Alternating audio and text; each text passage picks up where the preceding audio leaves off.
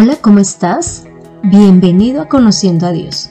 Mi nombre es Consuelo Gutiérrez y te estaré acompañando en este podcast, en donde conocerás más de Dios y cómo llevar a la práctica tu vida de fe.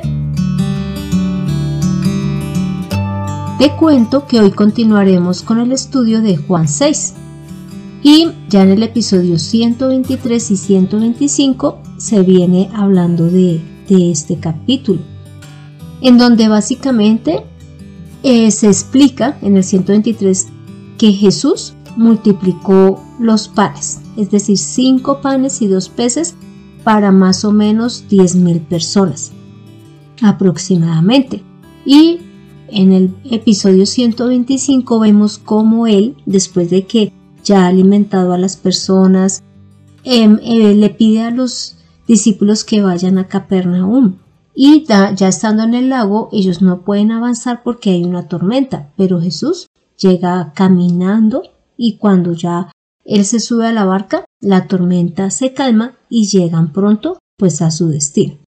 Esto lo vemos en el episodio 125, así que si de pronto no los has podido escuchar, pues te invito a que eh, los escuches y con eso te quedará aún más completa la información. Hoy veremos ya lo que es Juan 6 del versículo 22 al 35, en donde estas personas a las cuales Jesús había alimentado llegaron a buscarlo nuevamente. Y ya iniciamos leyendo. En este caso lo que voy a hacer es que vamos a ir leyendo eh, los versículos y de una vez los vamos a ir analizando. Entonces eh, iniciamos leyendo el, del versículo 25 perdón, del 22 al 25, en donde dice lo siguiente. El día siguiente, la gente que estaba al otro lado del mar vio que no había habido allí más que una, una sola barca y que Jesús no había entrado en ella con sus discípulos, sino que éstos se habían ido solos. Pero otras barcas habían arribado a Tiberías, junto al lugar donde habían comido el pan después de haber dado gracias el Señor. Cuando vio pues la gente que Jesús no estaba allí, ni sus discípulos entraron en las barcas y fueron a Capernaum buscando a Jesús. Y hallándole al otro lado del mar, le dijeron, Rabit, ¿cuándo llegaste acá? Como pudiste escuchar, esta porción bíblica habla de cómo la gente al siguiente día se fue en las barcas a buscar a Jesús. Pero al ver que no estaba en Tiberías, que fue donde él hizo el milagro de la multiplicación, pues se fueron a buscarlo a Capernaum y ya llegaron allí y lo encontraron. Entonces cuando Jesús se ve con ellos les dice lo siguiente, ya esto está en el versículo 26. De cierto, de cierto os digo que me buscáis, no porque habéis visto las señales, sino porque comisteis el pan y os saciasteis.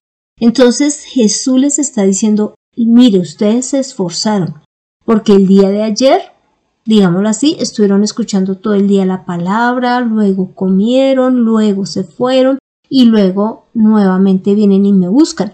Pero ustedes no lo están haciendo por el milagro que vieron, para que conozcan que, pues, que Jesús es enviado por Dios, sino por la comida que se les dio, en este caso el pan y los peces, y que quedaron saciados. Entonces Jesús les está llamando la atención de que pues su esfuerzo debe ser por algo diferente al alimento físico.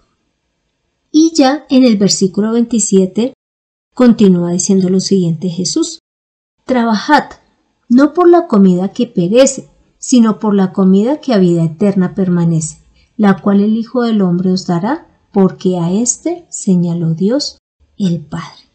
Imagínate tremenda instrucción. Primero nos está diciendo que no trabajemos por la comida que perece, es decir, por la que realmente nos esforzamos a diario, trabajando las ocho horas, las diez horas, por esa comida es que también estudiamos para un día poder tener ese trabajo que anhelamos y a su vez poder comprar lo que necesitamos. Y mira que acá podemos tomarlo como el alimento físico, pero también como todo lo que buscamos que sacie nuestro espíritu, que sacie nuestra alma. Y él dice, sino que se trabajes por la comida que a vida eterna permanece. Es decir, una comida que no va a tener fin, ya sea porque se acabó, porque se dañó, porque no hay dinero para conseguirla, o como siempre he dicho, o porque ya morimos. Y dice luego, ¿quién la va a dar? Y mencionó que es el Hijo de Dios quien da esa comida y que fue el Hijo de Dios el que Dios indicó. Ahí dice, porque a este, es decir, a Jesús, señaló Dios. En otras palabras, Dios no autorizó, no capacitó, no delegó a ninguna otra persona, solo a Jesús, para que nos dé este alimento. Inclusive mira lo que dice en Mateo 16, 26. Porque, ¿qué aprovechará al hombre si ganare todo el mundo y perdiere su alma? ¿O qué recompensa hará el hombre por su alma? Si te das cuenta, él está aquí mencionando lo que Jesús a su vez le dijo a estas personas y es, venga, ¿qué ganan con ganar todo el mundo si finalmente después se van a perder y no trabajaron por salvar su alma, su espíritu? Y ya, continuando con el versículo 28 de Juan 6 dice, entonces le dijeron, ¿qué debemos hacer para poner en práctica las obras de Dios? Esto lo dijo la gente que llegó ante Jesús. Y él le respondió, Esta es la obra de Dios, que creáis en el que Él ha enviado. Es decir, les está diciendo, venga, ustedes quieren agradar al Padre, quieren cumplir su voluntad, crean en mí. Eso es lo que deben de hacer. Así que si nosotros o tú te estás preguntando, bueno, ¿cómo hago para agradar a Dios? Cree en Jesús. Esa es la forma de hacerlo. Inicialmente, lógicamente, también obedeciendo sus demás mandamientos, exaltándolo, glorificándolo, sirviéndolo, dándolo a conocer, amándolo.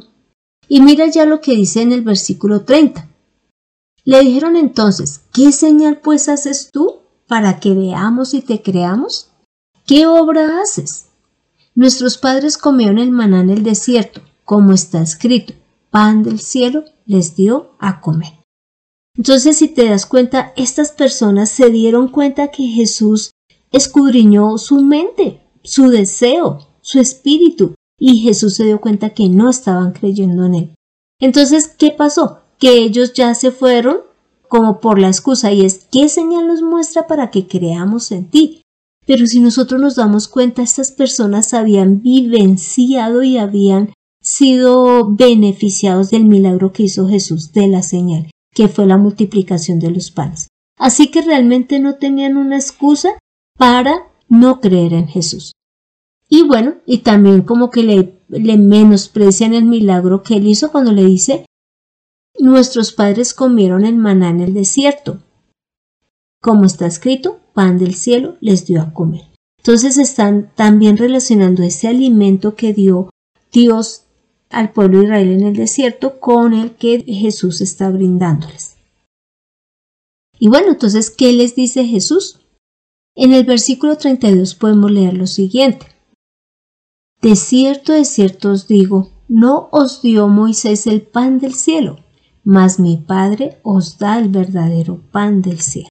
Entonces Jesús está mostrándoles, sí, es cierto que Dios los alimentó y que los alimentó con algo físico, pero Dios no es Moisés, es Dios quien les está dando el verdadero pan del cielo. Entonces acá ya empieza a darle unas características Jesús a este alimento espiritual que nos da Dios a través de Jesús. Y es que es verdadero. Y esto es así porque el pan que Dios ofrece no ocurre como con esa, esa comida que, que pudiste comprar y que en algún momento se acaba, sino que dura para siempre dura eternamente. Y en el versículo 33 de Juan 6, Jesús además adiciona, porque el pan de Dios es aquel que descendió del cielo y da vida al mundo. Entonces Jesús los está guiando. En otras palabras está diciendo, venga, yo los alimenté con un pan físico y unos panes y unos peces físicos, pero ahora fíjense en el alimento espiritual, quien soy yo.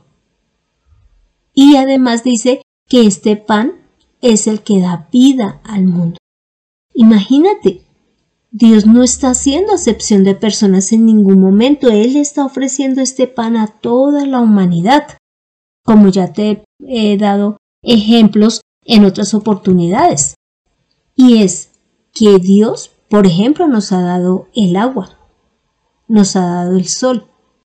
Y en cuanto al sol, podemos en un momento dado decidir no volver a salir al sol, sea porque nos siente mal, sea porque no nos guste, por lo que sea. Eso no significa que ese sol no esté cumpliendo la labor que, Dios le dio. Entonces lo mismo, Jesús es el pan que da vida y da vida a todo el mundo, pero solamente la ha de tomar el que desee recibir. Entonces hasta el momento hemos visto unas características de este pan de vida y es que es verdadero, es dado por Dios y nos lleva a la vida eterna. Además ya dijo, y que descendió del cielo y da vida al mundo. Es decir, se está refiriendo a Jesús. Y ya en el versículo 34, ellos le dicen, danos siempre este pan. Y ahora Jesús les contesta la forma en que podrán tomar el pan de vida. Y entonces en el 35 dice, yo soy el pan de vida. El que a mí viene nunca tendrá hambre, y el que en mí cree no tendrá sed jamás. ¿Qué está diciendo Jesús? ¿Quieren tomar el pan? Claro que sí, yo se los doy, pero deben de venir a mí. Es decir, que si no nos acercamos a Jesús, no vamos a poder de tener saciada nuestro espíritu. Acá dice, nunca tendrá hambre. Entonces, si no nos acercamos a Jesús, nuestro espíritu continuará con hambre. Y luego dice, y el que en mí cree no tendrá sed jamás. Debemos de creer en Jesús para poder ser saciados.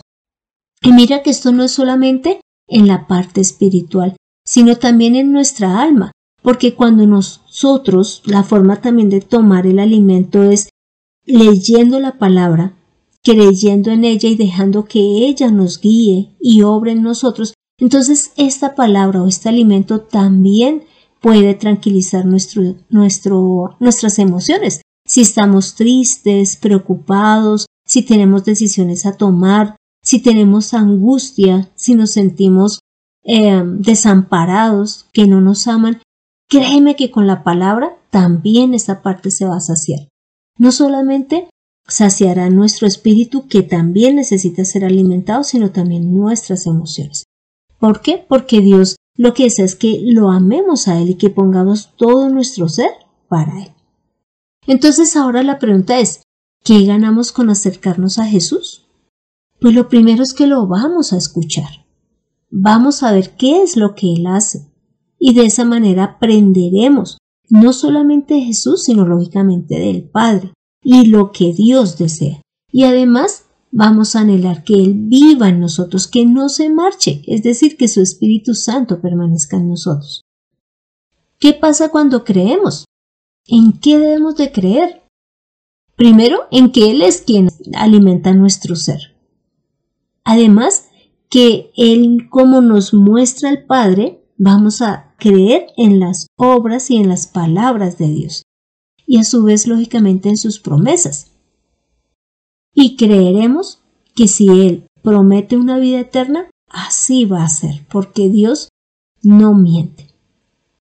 También, ¿qué debemos de hacer? Pues ya vimos que para tomar este alimento debemos de acercarnos a Jesús y de creer. Pero también sabes qué debemos de hacer? Deleitarnos en su palabra, en sus mandamientos. Si, si eres una persona, igual hay veces a mí también me da pereza leer la palabra, si somos de los que nos da pereza leerla, pues realmente no vamos a poder ser alimentados por Dios, porque Él lo haces a través de su palabra. Es que Jesús es la palabra de Dios hecha carne. Por eso es que hemos de leerla y deleitarnos en ella. Pero también deleitarnos en la presencia de Dios, es decir, que le busquemos, que anhelemos hablarle, anhelemos recibir su respuesta. Esto también es necesario para poder recibir el alimento que Dios nos desea dar. Y ya en el versículo 36 de Juan 6 dice lo siguiente, y aquí es Jesús hablándole a la multitud. Mas os he dicho que aunque me habéis visto, no Acá Jesús está mostrando todo lo que hay en ellos y que puede haber en nosotros. Y es que a pesar de que veamos las señales que Dios hace, los milagros, cómo Él transforma nuestra vida, cómo ha obrado en otras personas, nosotros no creamos en, Él. Así que analicémonos, porque nuestro espíritu no puede ser alimentado con, con las cosas materiales. Así seas de las personas que tienes el mejor alimento, eso solo sirve para tu carne pero no para tu espíritu. Por lo tanto, necesitamos recibir a Jesús, creer en Él, acercarnos. Ese creer significa obedecer. Y acá Jesús está mostrando que entonces ellos no están cumpliendo con la voluntad de Dios. Ya para terminar, te pido que leamos Apocalipsis 7, versículo 16, que dice, No tendrán más hambre, ni tendrán más sed ni caerán sobre ellos el sol ni ningún otro calor. Como pudiste escuchar, esta promesa de saciar nuestra hambre y de saciar nuestra sed va hasta el momento en que estamos en el cielo. Allí también se cumple el que nos sintamos saciados. Y eso muestra, como cuando estemos en el cielo vamos a estar en espíritu, muestra que este alimento va para el espíritu, no para la carne.